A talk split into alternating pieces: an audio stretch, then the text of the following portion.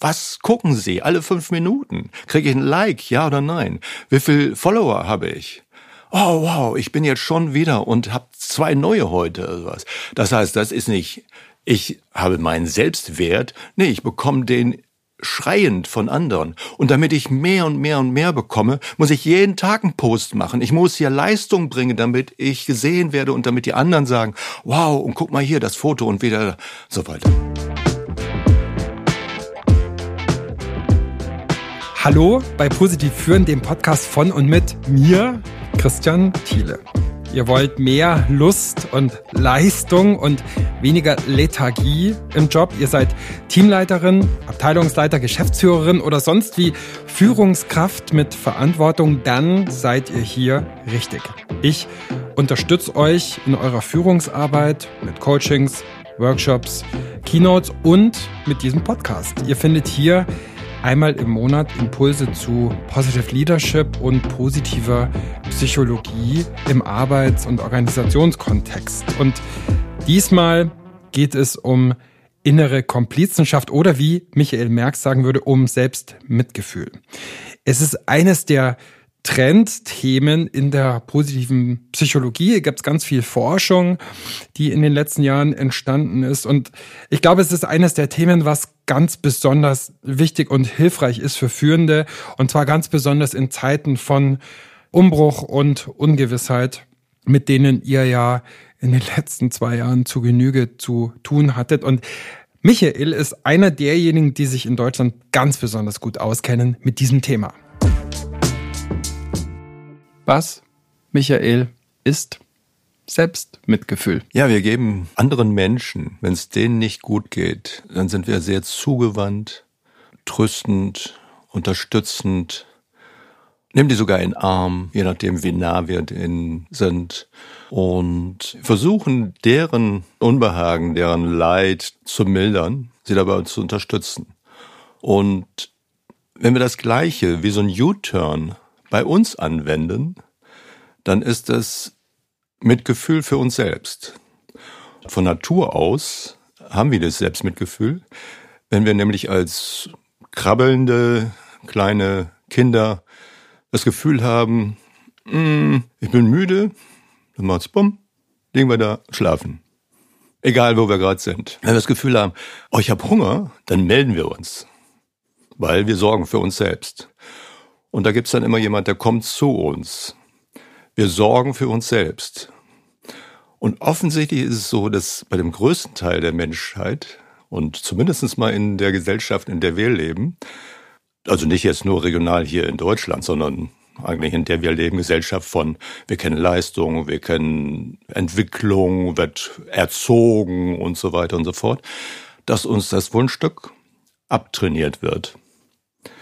Das heißt, man darf nicht so viel auf sich schauen, wird eher darin geübt und erzogen, auf die anderen zu achten, höflich zu sein, fürsorgend zu sein für andere und äh, soll sich selbst nicht so anstellen. Und das kann auch sehr harsch werden, bis zu, jetzt reicht's aber. Klingt jetzt ein bisschen wie ein Negativszenario. Nee, das ist bei ungefähr drei Viertel aller Menschen in unseren Kulturkreisen ist das so. Das heißt, wir sorgen für andere mehr als für uns selbst, bis zu für uns selbst sorgen wir liederlich. Das ist mittlerweile ziemlich gut untersucht auch und gerade da, wo Menschen sehr gerne Fürsorge betreiben, nämlich in Kliniken, im Pflegeberuf etc. Und jetzt akut, gerade bei unserer Pandemiesituation, das bis zu Aufopferungsverhalten da ist und ich aber für mich selbst nicht sorge. Ich weiß das auch gar nicht, wie es geht. Ich wüsste zwar, ja, ich müsste weniger arbeiten und so weiter, aber diesen emotionalen, mentalen Teil, den habe ich nie gelernt. Da weiß ich gar nicht, wie ich das anstellen soll. Es gibt große Studien mittlerweile der Kliniken, USA, Harvard, Medical School und so weiter, dass sie sagen, hey, wir wissen, wie stark Mitgefühl auch heilend für unsere Patienten wirkt. Aber wir haben ein Dilemma. Wir wissen gar nicht, wie wir das anstellen sollen, dass wir dabei dann nicht uns selbst erschöpfen. Und es gibt so das alte Bild ja, die Schale, aus der du gibst, da muss was drin sein. Und Quellen, die sprudeln dann über, wenn sie voll sind. Und wenn die Schale nicht voll ist, gibt von dem, was da überläuft, aber nicht von dem, was da weniger und weniger und weniger wird. Und das haben wir jetzt gerade extrem in der klinischen Landschaft. Aber nicht nur da, sondern auch im, sagen wir, in den Karrierelandschaften unserer Gesellschaften. Die psychosomatischen Kliniken, die Kurzzeittherapien etc. sind richtig gut gefüllt, nämlich genau mit den Menschen, die sagen, oh, ich muss mehr tun, damit da einer mal aufmerksam wird. Ich muss mehr leisten, damit da einer mal sagt, Mensch, toll gemacht. Und äh, erfahren dann häufig, äh, aber nur in Anführungsstrichen, ich habe gute Leistung gemacht, ich werde belohnt durch mehr Gehalt, mehr Status, aber nicht durch das, wonach ich mich so sehne. Und dann bringen wir es auf den Punkt. Liebe erfahre ich in bestimmten Schichten, in bestimmten Gesellschaftsbereichen nicht unbedingt mehr als Erwachsener. Vielleicht durch mein Privatleben, aber nicht die Liebe so unter Menschen, die wir als Sozialwesen uns wünschen. Ist Selbstmitgefühl, um nochmal auf den Begriff zu ja. gehen, überhaupt der Begriff, den du verwendest, mit dem du einverstanden bist? Und wie unterscheidet er sich von Selbstwert, Selbstachtung, Self-Compassion? Ist das überhaupt die richtige Übersetzung? Innere Komplizenschaft. Selbstkomplizenschaft ist sicherlich schon mal ein ganz gut treffender Begriff. Das Thema Selbstwert, da kommen wir in so einen Bereich rein. Die Falle ist, dass wir von außen die Wertschätzung suchen. Und ich kann mir gut Selbstwertschätzung geben. Und die Frage, wie oft machen wir das eigentlich? Ist das überhaupt erlaubt? Oder ist das gleich mit, naja, mach mal nicht so einen dicken Mann, äh, Eigenlob stinkt und solche Geschichten? Oder ist es nicht, ja, warum darf ich denn nicht schauen, was ich kann, welche Fähigkeiten ich habe, bis zu welche Verrücktheiten ich auch habe, die ich aber an mir schätze. Und äh, warum darf ich mir dafür nicht Wertschätzung entgegenbringen. Nicht zu verwechseln mit, ich stelle mich auf den Marktplatz und sage jetzt, was ich für ein toller Hecht bin. Darum geht's nicht. Aber darf ich mir ganz im Stillen nicht Selbstwertschätzung entgegenbringen? Ja, klar darf ich das, aber wer macht das? Wir haben ganz viel Außenorientierung und wollen das von anderen bekommen und vergessen uns dabei, dass wir diese Möglichkeit selbst haben. Und da sind wir wieder bei dem Punkt, wir haben ein Riesenrepertoire uns selbst Mitgefühl zu geben. Aber wir haben das nicht unbedingt gelernt. Und wenn wir es gelernt haben, dann ist es so, uns ist nicht wirklich bewusst, wie es möglich wäre.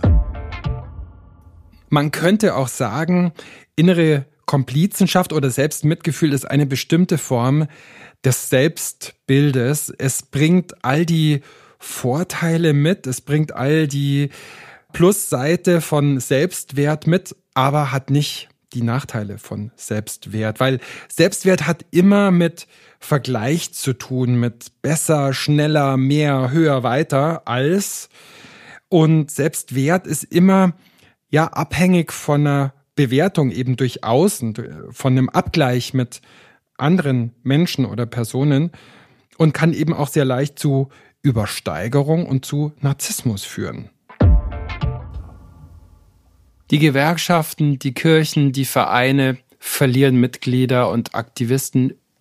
Immer weniger Menschen engagieren sich für die anderen. Auf Instagram, auf LinkedIn und sonst was gibt's tausend Möglichkeiten, sich selbst zu feiern und sich selbst in Szene zu bringen. Und wir haben Figuren, die es sogar schon ins Weiße Haus geschafft haben und wo Leute sagen, das ist nicht nur ein Fall von Narzissmus, sondern das ist auch ein Beleg dafür, dass Narzissmus in unseren Gesellschaften immer salonfähiger wird und immer weiter verbreitet wird. Haben wir wirklich einen Mangel an Selbstmitgefühl? Oder ist es nicht eher ein viel zu viel an sich selber zu denken und ein viel zu wenig an die anderen denken? Ich denke, wenn wir über Narzissmus sprechen, dann sind wir auf einem anderen Territorium. Das ist eher so ein Punkt, dass dort auffällig in Führungspositionen auch solche, äh, zumindest solche Anteile da sind. Das ist, glaube ich, unstrittig. Aber das nicht zu verwechseln mit dem, die geben sich Selbstmitgefühl. Frage, ob die sich überhaupt Selbstmitgefühl geben. Oder sind die deswegen so sich herausposaunend, um endlich anerkannt zu werden? Also insofern würde ich das ziemlich gut trennen zwischen Narzissmus und Selbstmitgefühl.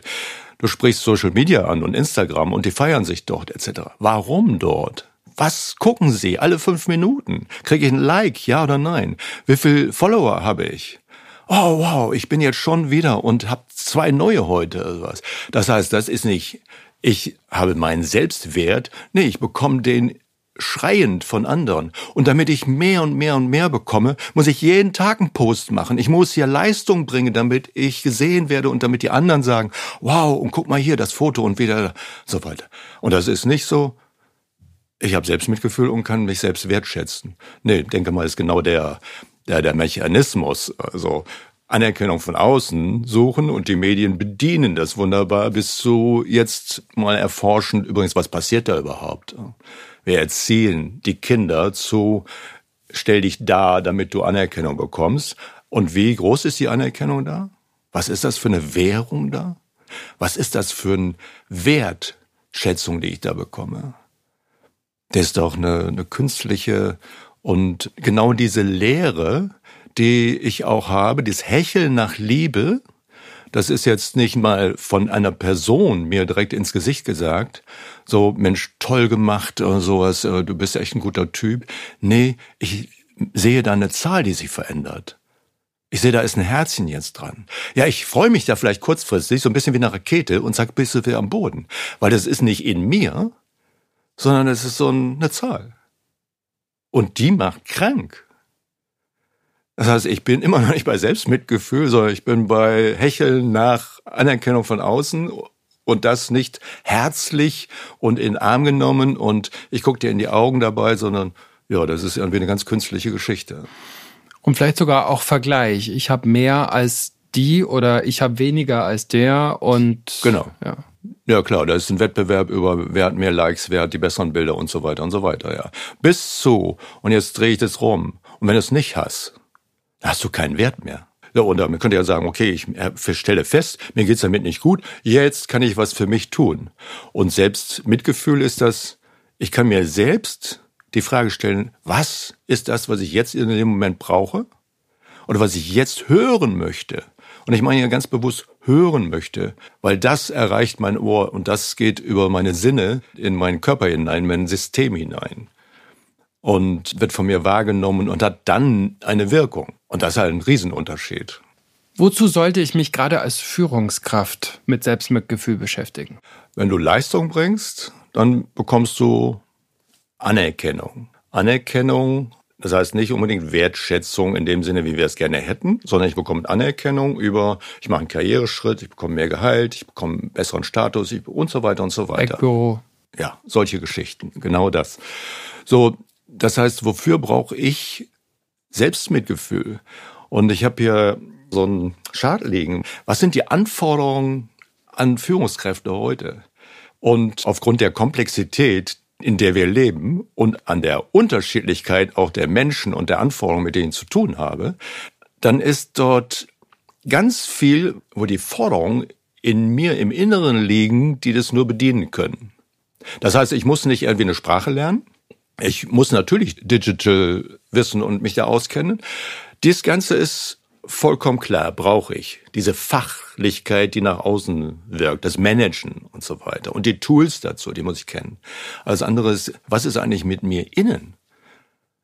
Und was ist da eine Anforderung? Umgang mit Unsicherheit. Da können wir sagen, die Menschen haben immer Unsicherheiten gehabt. Aber mittlerweile ist ja so, äh, was ist denn überhaupt noch sicher?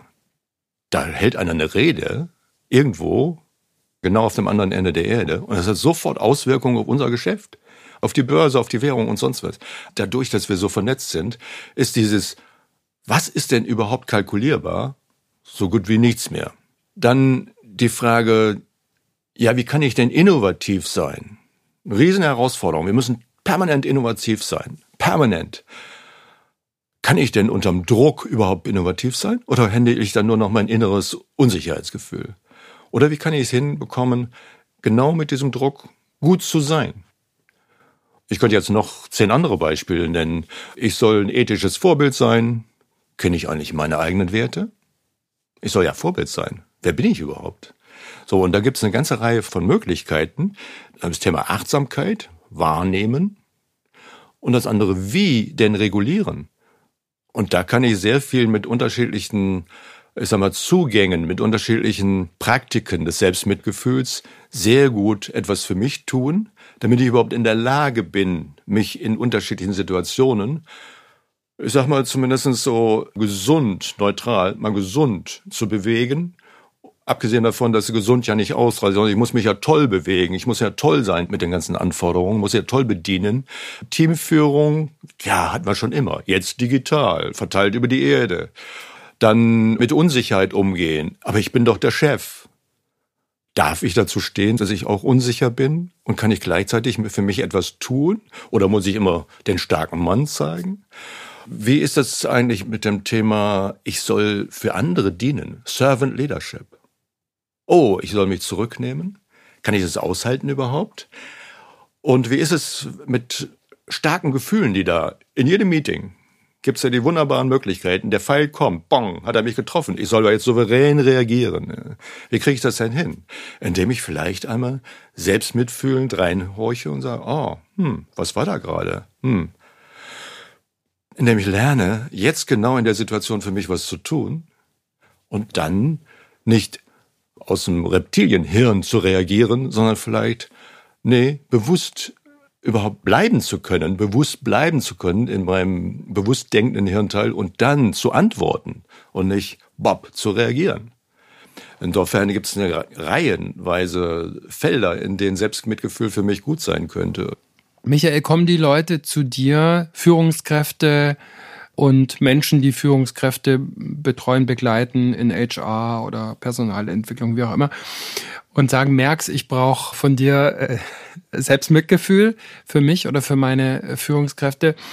Oder wollen die, brauchen die erstmal was ganz anderes oder glauben was ganz anderes zu brauchen und du kommst dann sozusagen mit Selbstgefühl um die Ecke? Mhm. Es gibt die Situation im Coaching, Einzelcoaching, gerade in den letzten anderthalb Jahren, dass viele kommen und sagen, ich weiß nicht mehr, wie ich es beherrschen soll. Ich kann nicht mehr schlafen. Ich drehe durch. Ich muss den Umsatz bringen und ich weiß nicht, wie ich es hinbekommen soll. Oder auch gar nicht den Umsatz mal, sondern einfach so durch die veränderte Situation. Meine Mitarbeiterinnen, Mitarbeiter sitzen irgendwo und ich weiß nicht, wo ich anfangen soll. Ich weiß gar nicht mehr, wo der, mehr der Kopf steht. Ich kann nicht mehr schlafen.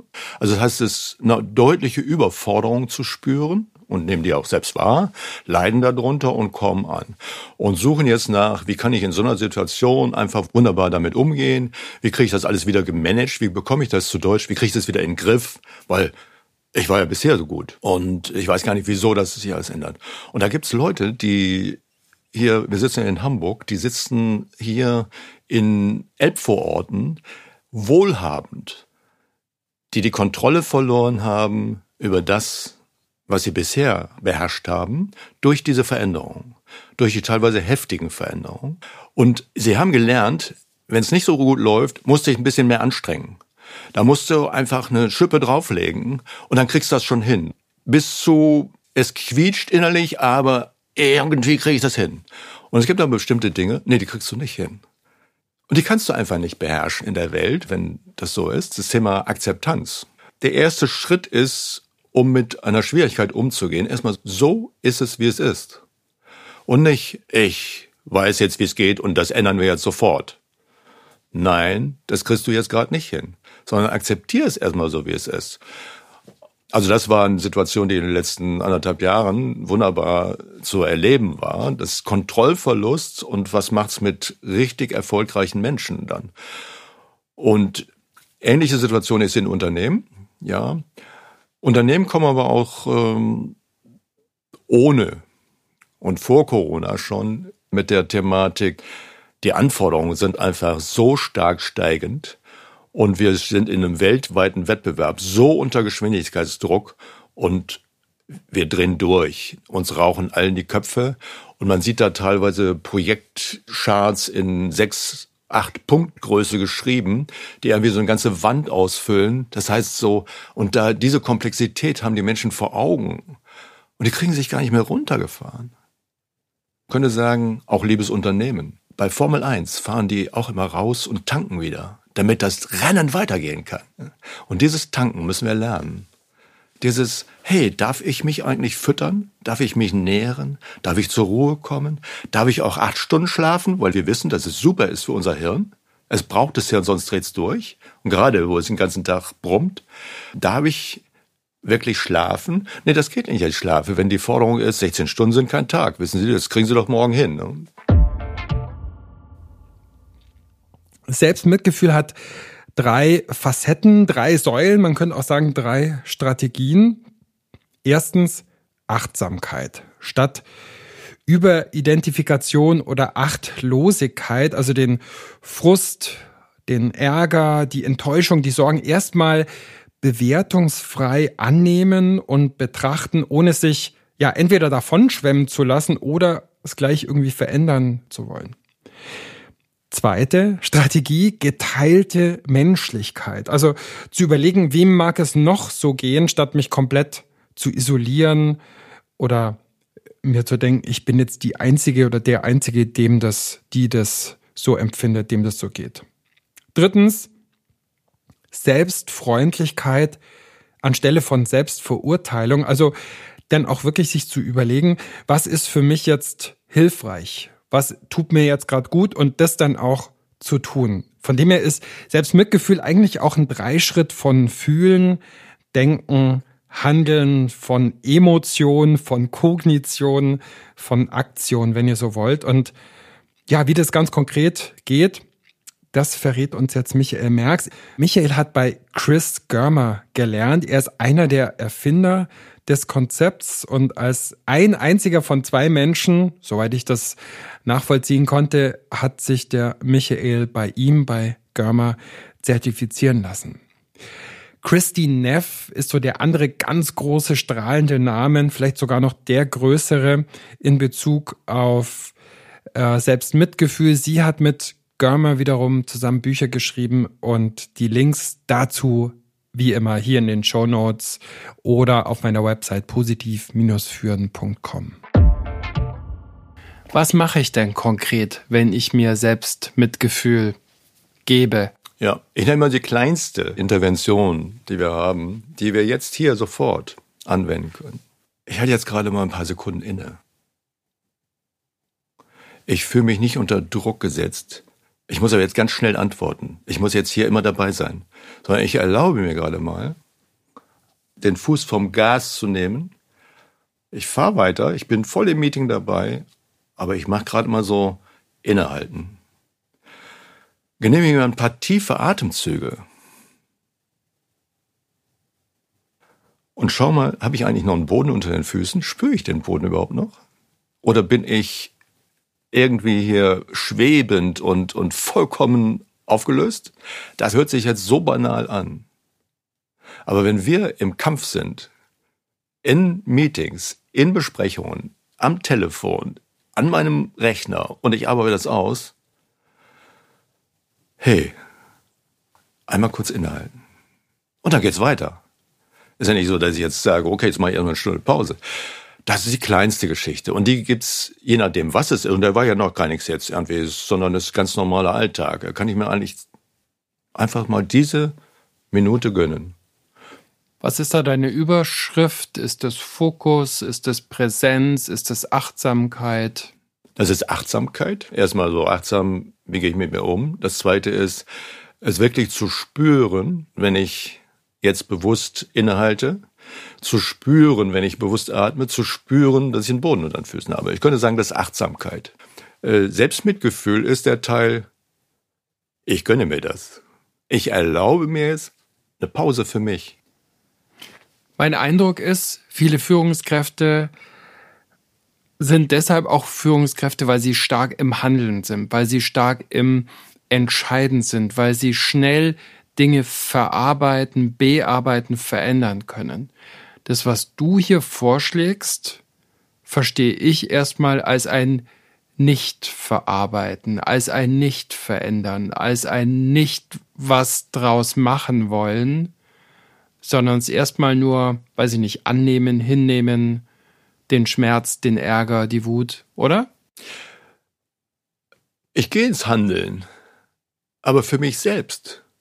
Um mich selbst, wie es so als Fachausdruck, mich selbst zu regulieren, damit ich vernünftig nach außen wieder handeln kann.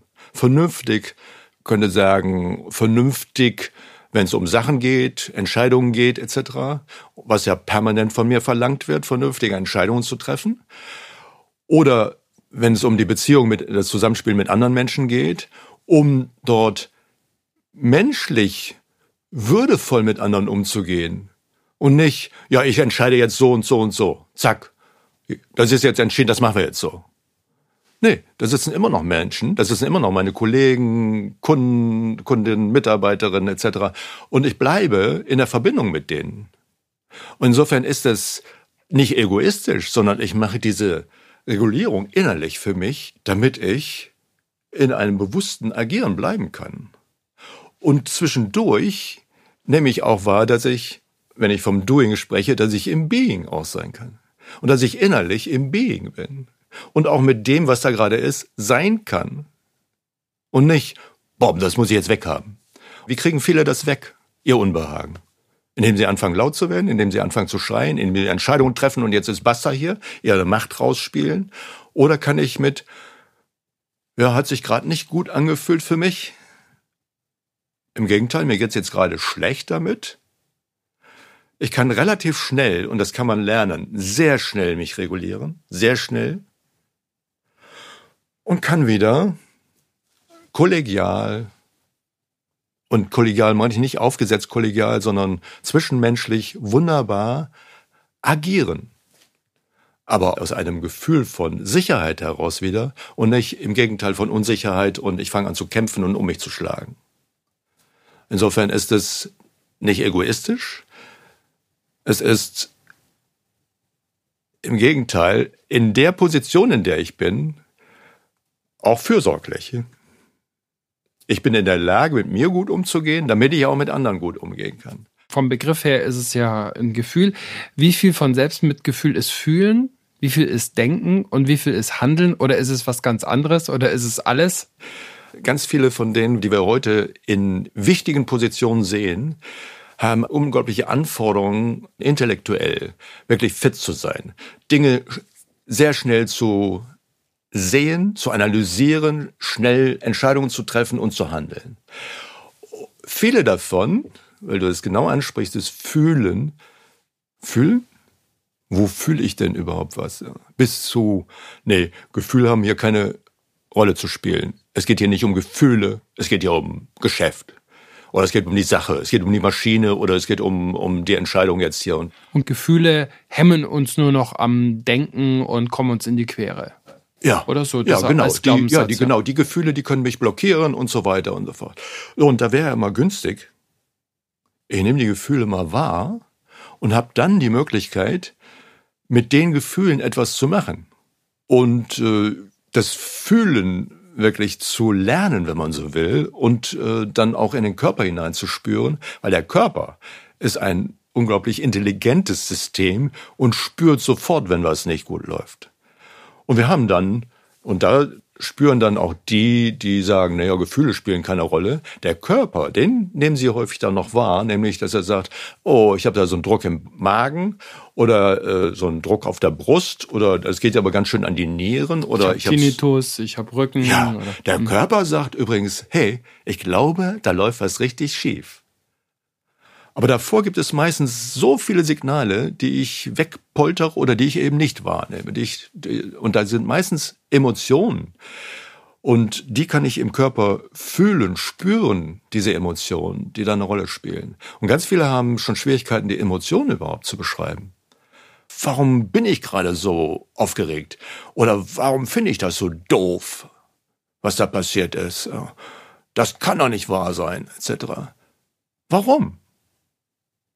Da gibt's meistens ein wunderschönes Gefühl, was wir auch kennen, was die meisten auch dann nach ein bisschen, bisschen forschen und sich mit sich selbst beschäftigen, dann gut beschreiben können, sind teilweise dann selbst erschreckt. Gott, was habe ich dann da, was habe ich da für Gefühl? Und dann sind wir aber mittendrin im Entwicklungsprozess. Und dann gibt's die nächste Stufe, die sagt, wow, ich habe festgestellt, Da gibt's ja ganze Teile in mir, die habe ich ja seit Jahren nicht wahrgenommen. Da gibt's ja Teile in meinem nächsten Umfeld, die habe ich gar nicht wahrgenommen. Ich merke ja meine Familie, ich habe gar, gar keinen Kontakt zu meiner Familie. Ja, ich hatte auch keinen Kontakt zu mir selbst. Und äh, sind dann erstens erschrocken. Der zweite Teil ist aber dankbar dafür, bis zu auch, dass ihnen, ich sag mal, Führungskräften die Tränen runterlaufen, was sie plötzlich bei sich selbst erleben. In meiner Erfahrung haben wir häufig ein veraltetes Bild von Emotionen, ein falsches Bild von Emotionen und auch ein verkürztes Bild von Emotionen und ein wenig hilfreiches Bild von Emotionen, so als würden Emotionen unser ach so vernünftiges Denken immer in den Schwitzkasten nehmen, in Geiselhaft nehmen und uns immer an unserem ach so rationalen Handeln und Entscheiden hindern. Dabei wissen wir längst, dass Denken und Fühlen viel stärker Hand in Hand gehen, als wir das lange gedacht haben. Daniel Kahneman hat ja für seine Arbeiten dazu vor einigen Jahren den Wirtschaftsnobelpreis bekommen, als Psychologe wohlgemerkt. Und auf der anderen Seite können wir natürlich auch Denkmuster haben, wie zum Beispiel, ich schaffe das nicht oder ich schaffe alles, die total dysfunktional sind. Also von dem her geht es um einen reiferen, konstruktiveren, produktiveren Umgang mit Emotionen. Und darüber habe ich ja auch mit Christian von Neuburg in einer Folge gesprochen, die ich hier auch nochmal in den Show Notes verlinke. Germa und Neff, die haben ja drei Beine, auf denen Selbstmitgefühl steht, drei Schritte, drei Strategien, sind das für dich auch diese drei Strategien, Mindfulness, Common Humanity, Self-Kindness? Oder sind es für dich andere oder ist es gar nicht so wichtig? Ja, ich glaube, wie man die bezeichnet, ist jetzt gar nicht so wichtig. Ich sage mal einfach, ich muss wahrnehmen, was jetzt gerade ist. Das müssen wir gut kultivieren. Das wirklich wahrzunehmen, was jetzt gerade ist. Wobei, wenn wir es kultivieren, dann komme ich in den Raum rein und spüre, was da gerade ist. Kennst du vielleicht auch. Weil meine Sinne sind so offen, dass ich wahrnehme, was da gerade passiert. Ich nehme die Gesichter wahr, ich nehme die Stimme und Stimmung wahr, etc. Dann bin ich im Achtsamkeitsbereich. Und dann nochmal, wir sind ja bei dem Thema Selbstmitgefühl, ich nehme bei mir selbst wahr und spüre hinein. Und das ist für die meisten von uns ein ganz gutes Training, beziehungsweise das einfach zu kultivieren für sich in seinem eigenen Leben. Das ist so wie Zähneputzen etc., Hygiene, so eine Mentalhygiene, Körperhygiene zu machen, einfach so dieses, diese Feinsinnigkeit zu, beizubehalten. Und dann, wenn mich etwas trifft, ist offensichtlich so, Neffsche Forschung und reichlich mittlerweile, dass es uns hilft. Ich bin damit nicht alleine.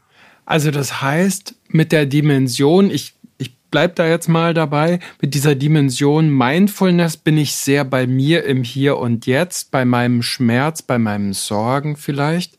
Und mit der Common Humanity bin ich dann wieder ganz weit im Blick auf die Welt und auf die anderen, oder? Und ich weiß, dass ich nicht, wenn irgendetwas geschieht, ähnlich wie ich es gerade erfahren habe, nur ich in so einer Situation leide.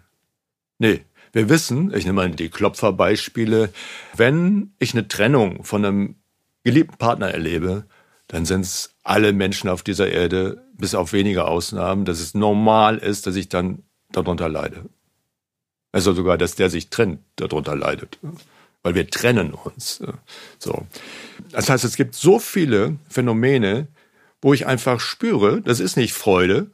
Und wenn ich Leid sage, dann meine ich jetzt immer so die Polarität zu Freude und Leid. Und da gibt es so viele Situationen, wo wir einfach sagen, da fühle ich mich jetzt nicht wohl, das hat mich getroffen und so weiter. Und das ist menschlich.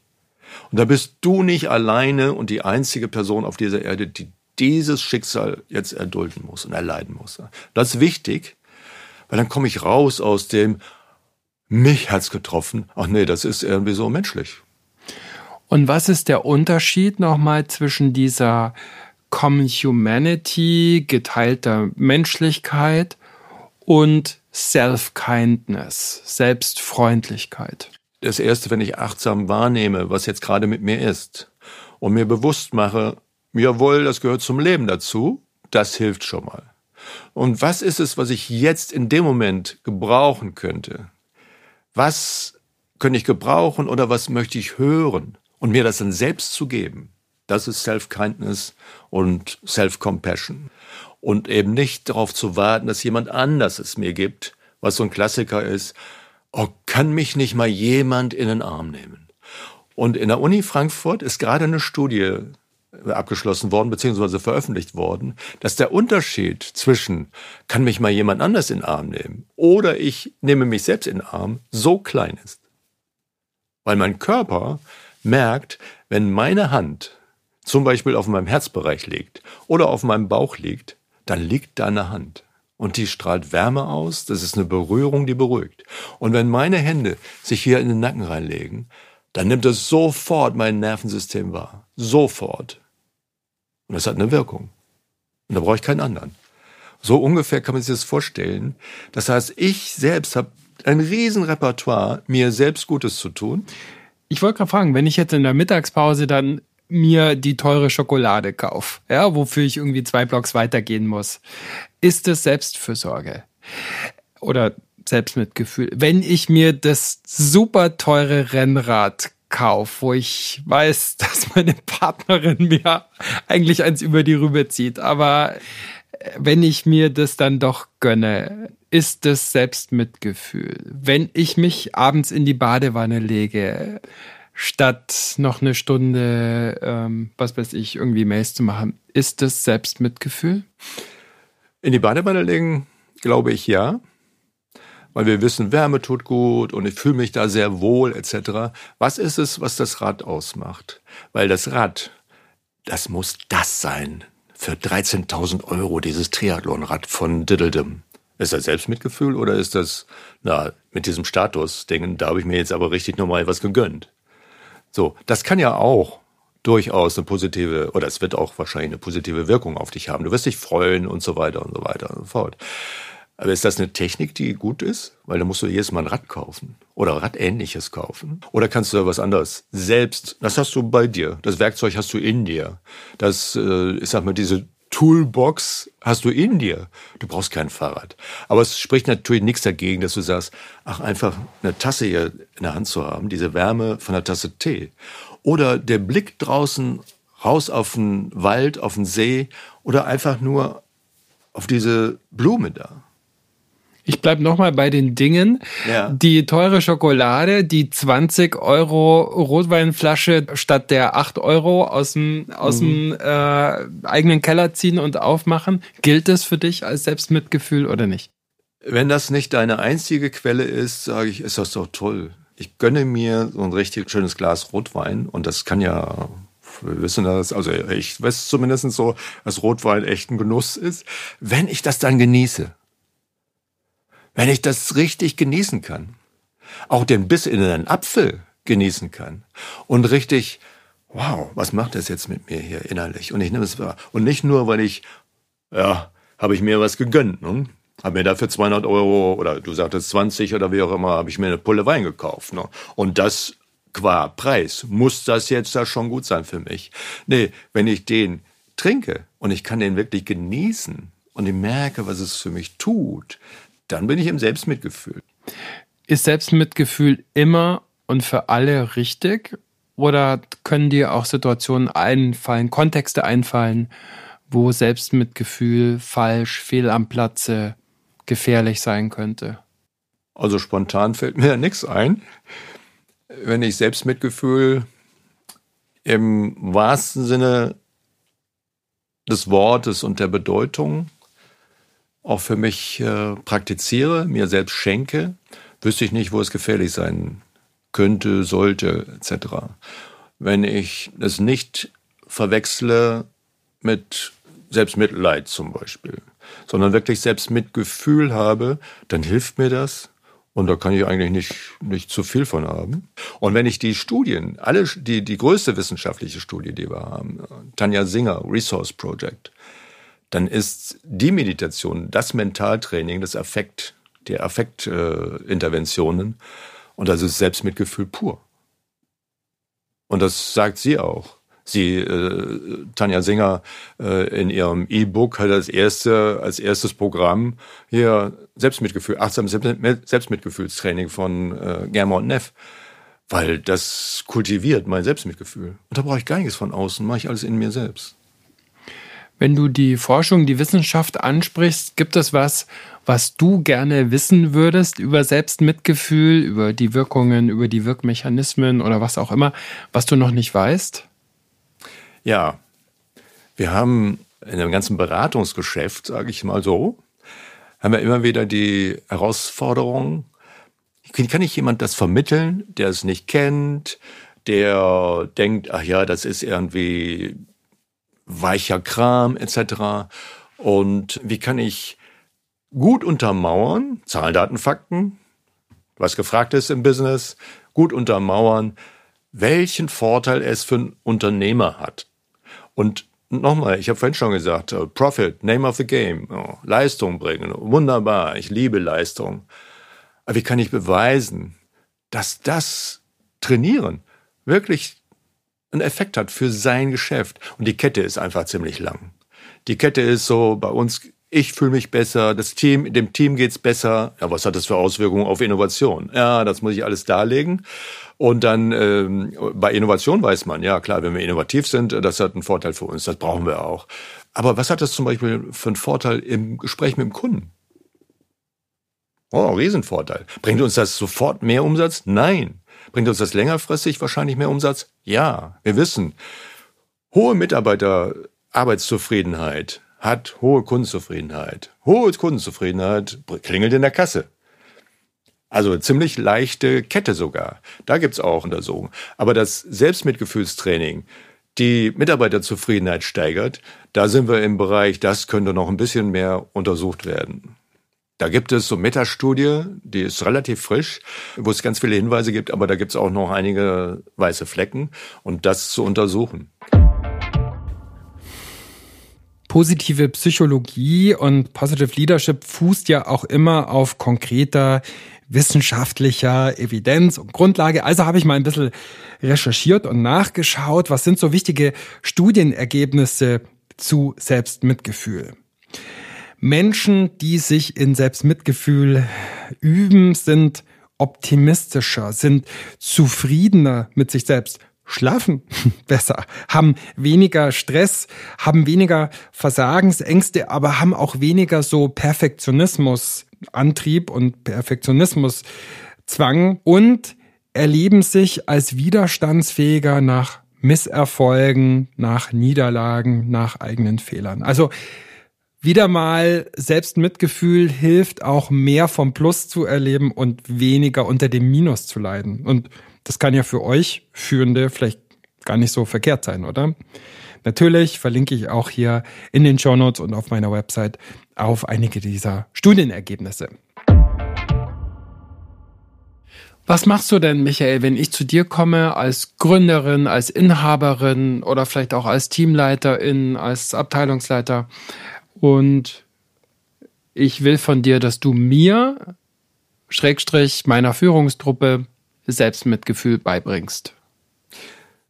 Je nachdem, wo du herkommst, wie dein, wie so dein eigener Wissens- und, und äh, ja, ich sag mal, dich selbst Kultivierungs- und Pflegestand ist, dann äh, erkläre ich gerne, wie sind wir eigentlich als Mensch äh, aufgebaut, konstruiert? Was macht unser Hirn? Was macht unser autonomes Nervensystem? Da gibt es eine große Überschrift, halt diese Person am Leben. Tag und Nacht, guckt, dass sie am Leben bleibt. Da gibt es ganze Hirnareale, die super zusammenspielen und sofort Alarm machen, wenn sie das Gefühl haben, dass nur das Gefühl haben, oh Gott, jetzt ist Gefahr im Verzug. Und leider ist es ja heute nicht mehr, dass da der Säbelzahntiger um die Ecke kommt, sondern der blöde Blick von irgendjemand oder den ich als blöd interpretiere und zack bin ich irgendwie in Unruhe und ähm, das zu erklären, wie das bei uns abläuft. und erkläre, wie läuft eigentlich das bei uns im Hirn ab? Sinneswahrnehmung, Bewertung, wieso Google, da wird da reingeschrieben, ah, der Blick. Oh, woher kenne ich den Blick? Zack, 3000 Sekunde und es gibt eine Reaktion von mir. Irgendeine Reaktion von mir. Das erkläre ich und das hilft ganz vielen. Aha, jetzt weiß ich, wieso ich das so und so erlebe. Aha, bin gar nicht ich, mein Hirn. Das ist dafür gemacht. Das hilft mir. Ja, leider ist das Hirn nur dafür gemacht und der kleine neue Hirnteil, der gerade mal, ich sag mal, blutjung ist, Kindergarten ungefähr Alter hat im Vergleich zu den alten Hirnteilen, der ist lernend, lernend, lernend. Und wenn wir eine Verbindung zwischen dem herstellen und diesem Alarmsystemen, wenn die stärker ist, dann sind wir viel schneller und bleiben viel ruhiger. So, das zum Beispiel zu erklären. Das hilft vielen. Und, und dann? Und dann, wie kann ich denn da jetzt eingreifen? Dass ich sozusagen bewusst Chefin, Chef bleibe und bin oder auch akzeptieren, ja, in manchen Situationen bin ich es eben auch nicht. Akzeptieren, dass ich so gestrickt bin und das ist auch gut so. Ich muss nicht Tag und Nacht drüber nachdenken, ob ich jetzt atme oder nicht. Oder wie jetzt schlägt das Herz ja oder nein. Nee, läuft.